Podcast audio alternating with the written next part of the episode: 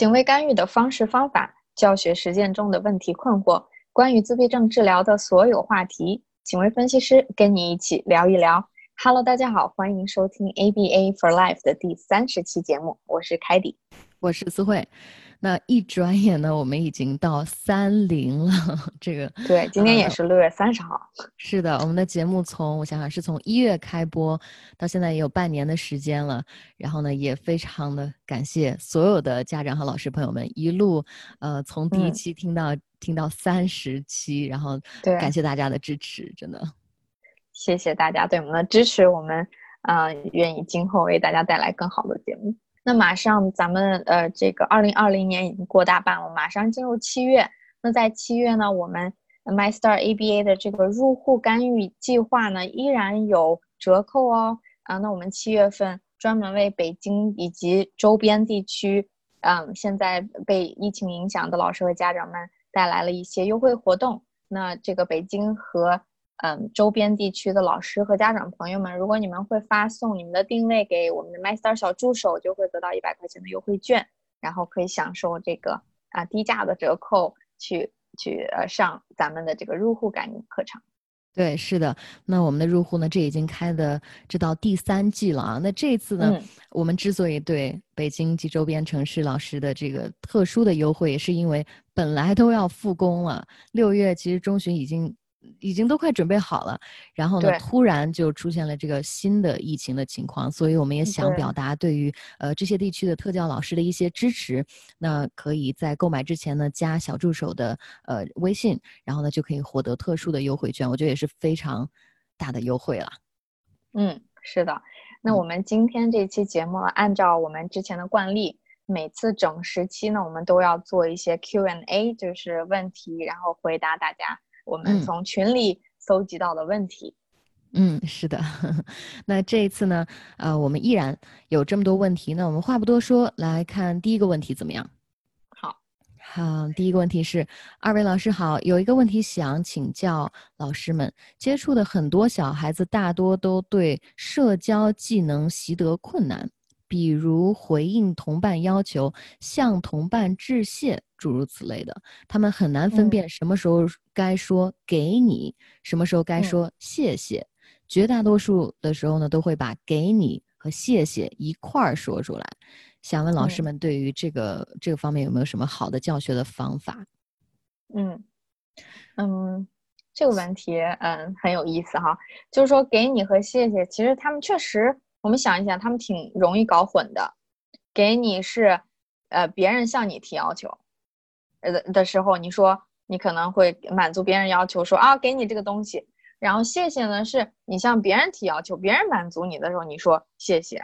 这个问题很有意思哈，给你和谢谢确实比较容易搞混。那我们可以先去分一些场景吧。我觉得给你和谢谢，我们首先我们要呃想一想，它是在什么样的场景中说的。比如说谢谢呢，是别人满足了你的要求，你说谢谢。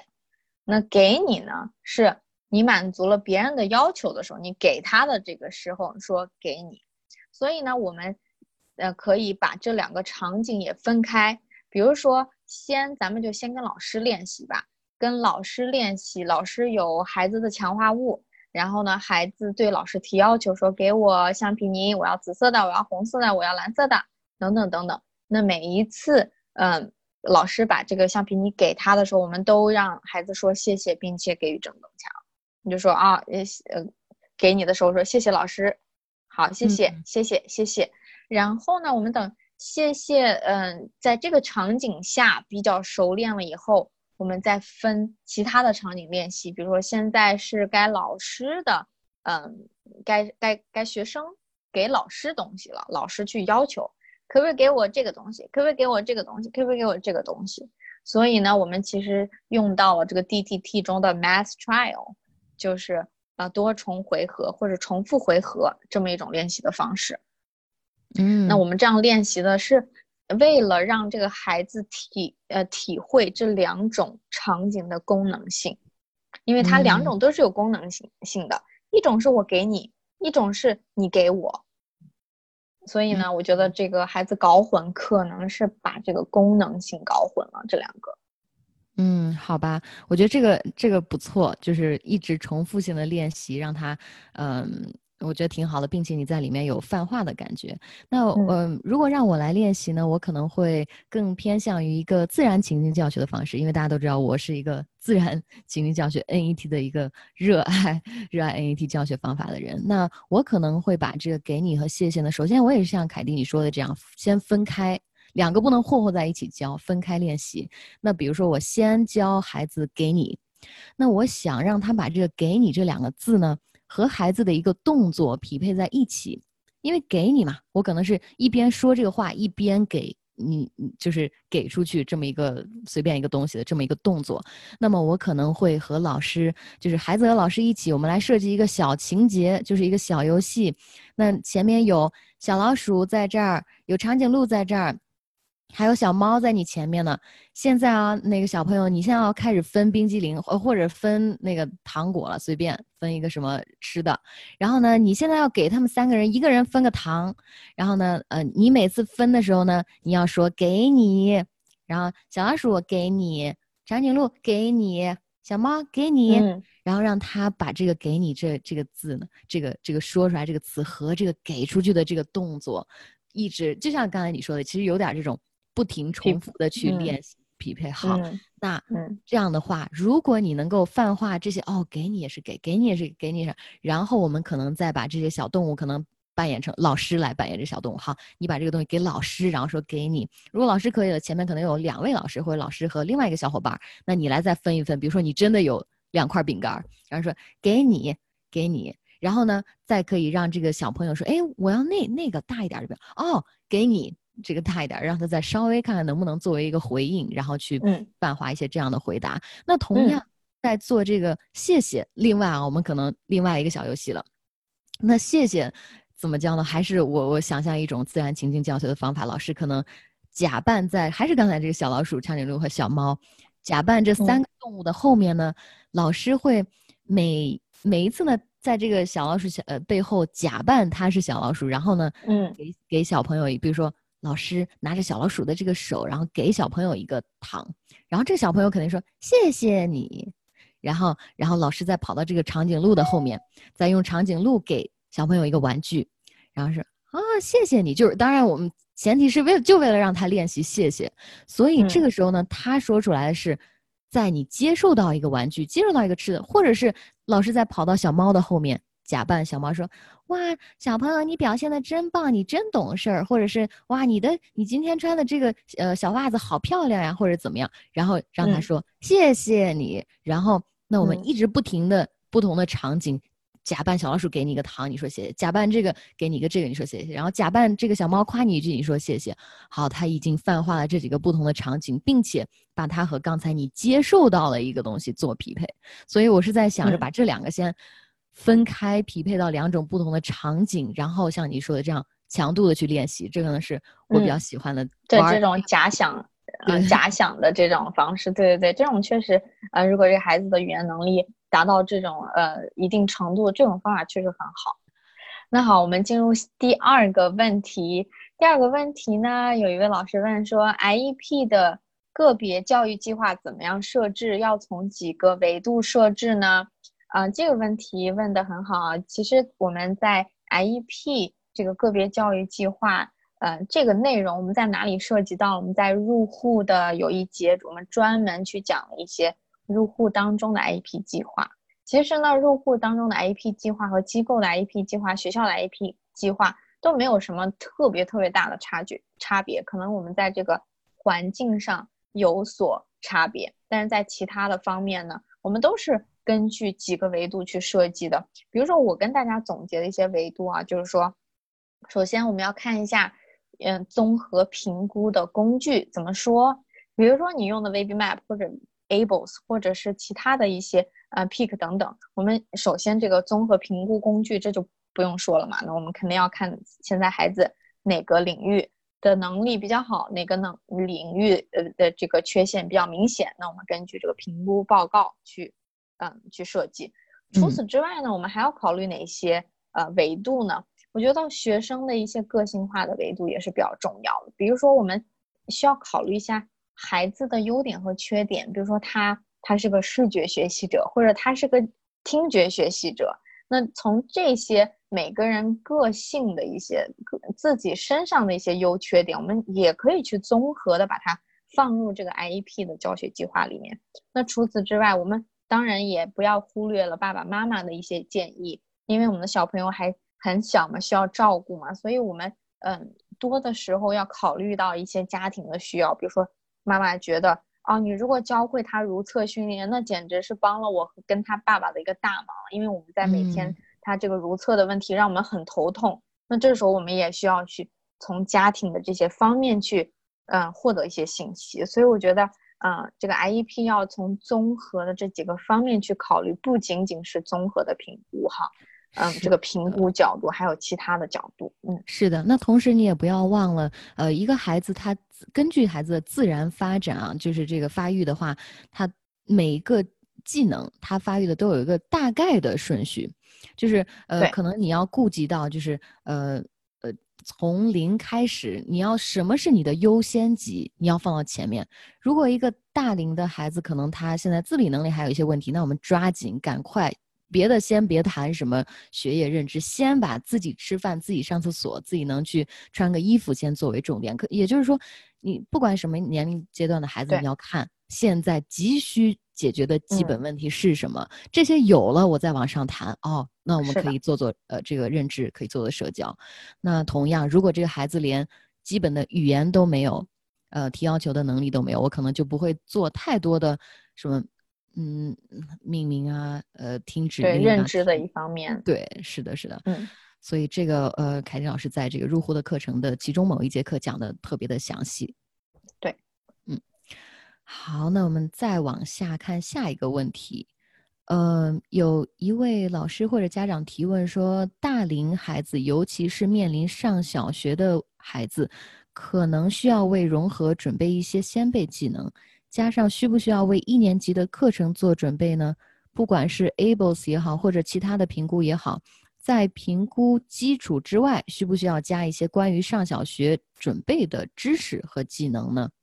嗯。嗯嗯，这个问题，嗯，我们怎么回答呢？我觉得这个，嗯，大龄孩子，尤其是像这位老师说的，面临上小学的孩子，当然我们如果有能力哈，如果我们有精力，如果现在这个时间是一个对的时间的话，当然我们很推荐为他的融合去做准备。但是呢，但是什么？啊，但是呢，我们要看看孩子有没有呃基本的一些学习前的准备技能和先备技能。嗯，嗯，这些最重要的，对不对？比如说，也有一些功能性的，比如说语言，他有没有一些独立的可以满足自己要求的这些嗯自发性语言？嗯，他的问题行为有没有减到非常小？因为问题行为，你有问题行为，这融合有点不太可能哈。如果特别是那种比较强烈的一些问题行为的话，所以这些都是融合先辈技能，比如说学业技能呀，或者是其他一些背书包呀、放书包呀，或者学会看课程表，都是这些的先辈技能。我们先要把重点去解决了，然后再去呃专门去呃看看我们在学校需要用到的一些哪些学校的技能。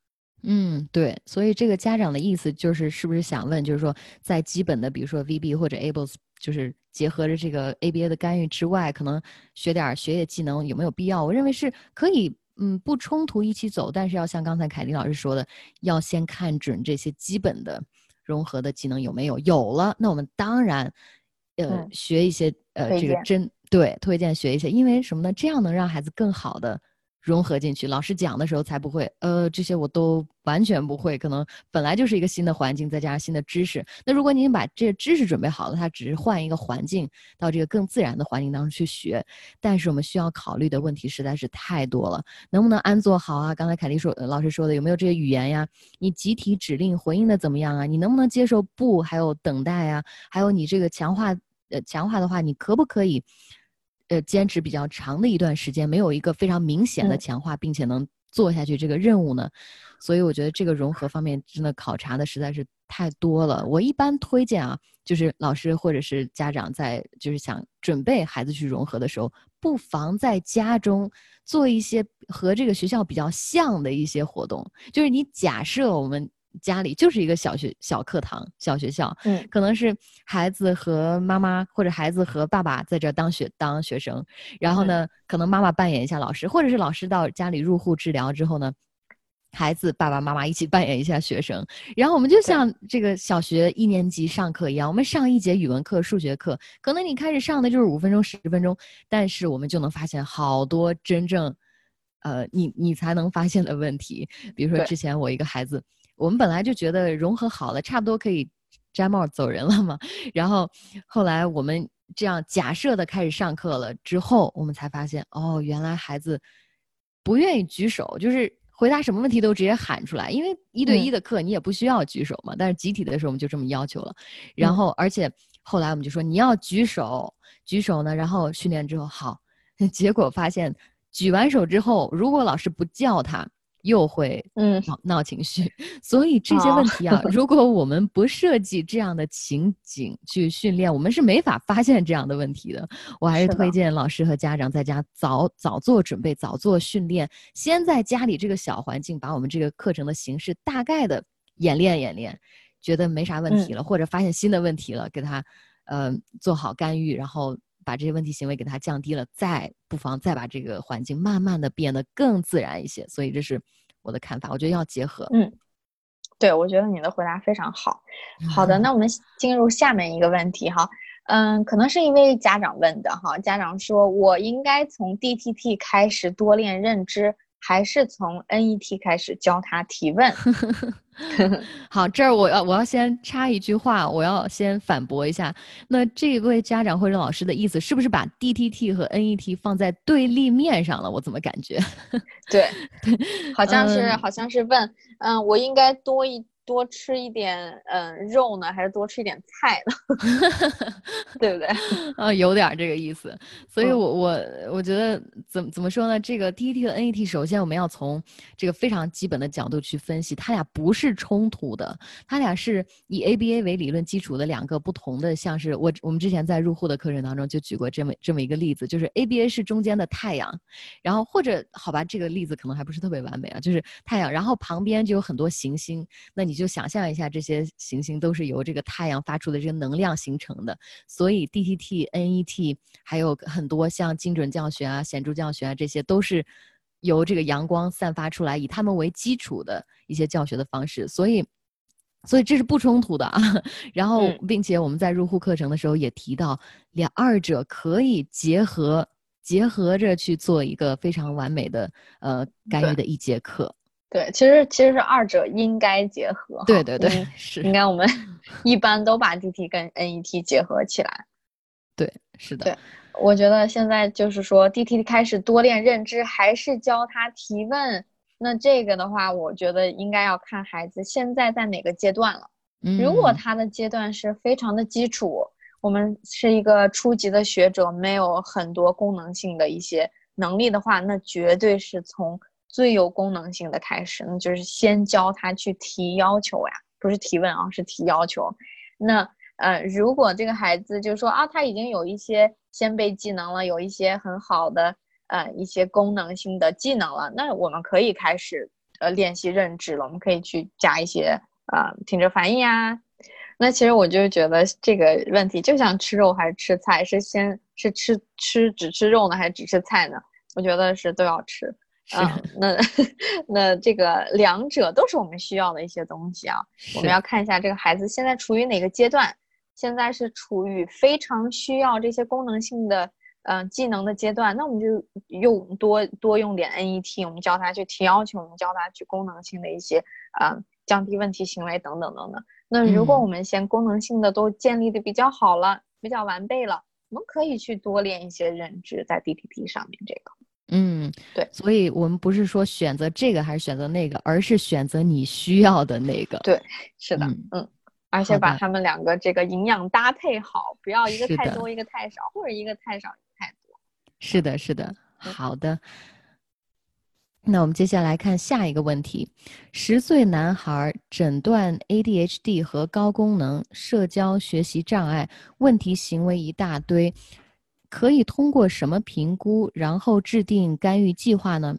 嗯嗯，这是不是就是专门问嗯一个评估的问题？是的，而且我知道，可能国内目前对于这个大龄，然后可能比较呃高功高功能高级的这个孩子呢。呃，资源相对来讲没有那么多。那我可以简单的列举一下，我们在美国这边用的是什么呃什么评估量表吧。那对于这些孩子呢，我们用其中用到过一个叫做魏兰德，叫做 Violent。那这个我知道我们两个都用过，对吧？这是对于这个大龄的呃呃，对，它是一个 adaptive behavior，是一些非常有功能性的一些从十二个领域去嗯去评估这个孩子。的功能性的一些技能的，嗯嗯，也比较适合这个高级高阶的学习学习的孩子。那嗯，那针对于社交的话呢，我们用过一个挺好用的这个量表，叫做 Socially Savvy。这个我还真不知道怎么。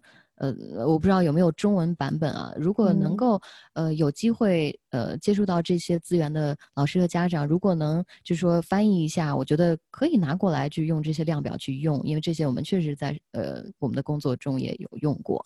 那剩下就是两个，一个是 SSIS，专门是根据这个社交和问题行为的进行一个评估，它包括了老师对于孩子的评估，还有还有呃孩子自己也可以对对自己进行评估，都可以。那最后一个就是 peak，所以我觉得这些目前是我们所知道的，我认为挺合适刚才这位家长或者老师提出来的这个需求的一些量表。是的，嗯，那大概就是这些啊评估。然后呢，我们看下一个问题哈，哪一种评估适合三岁两个月的孩子？哦，这又是一个关于评估的问题。今天 今天有两个关于评估的问题。那三岁两个月的孩子。那没得说啊，三岁两个月的孩子可能非常适合 v b Map，但是也不一定。如果 v b Map 太对这个孩子来说可能呃达不到，或者 v b 的分很低的话，嗯，我们还有可以会推荐 ESDM，就是早期丹佛这个项目 ESDM。对，嗯，那还有一种情况可能是可能是三岁两个月，但是孩子能力很。高，对这样的话，我们就可以用考虑用 Ables 吧。我觉得这几个用的都还都还挺合适。对，看孩子大概处于发展性的什么样的年龄段。嗯，对。那好，那我们今天是不是还有最后一个问题？对，好的。这个问题是：我是机构老师，一间大教室里同时有好几对老师和孩子上课。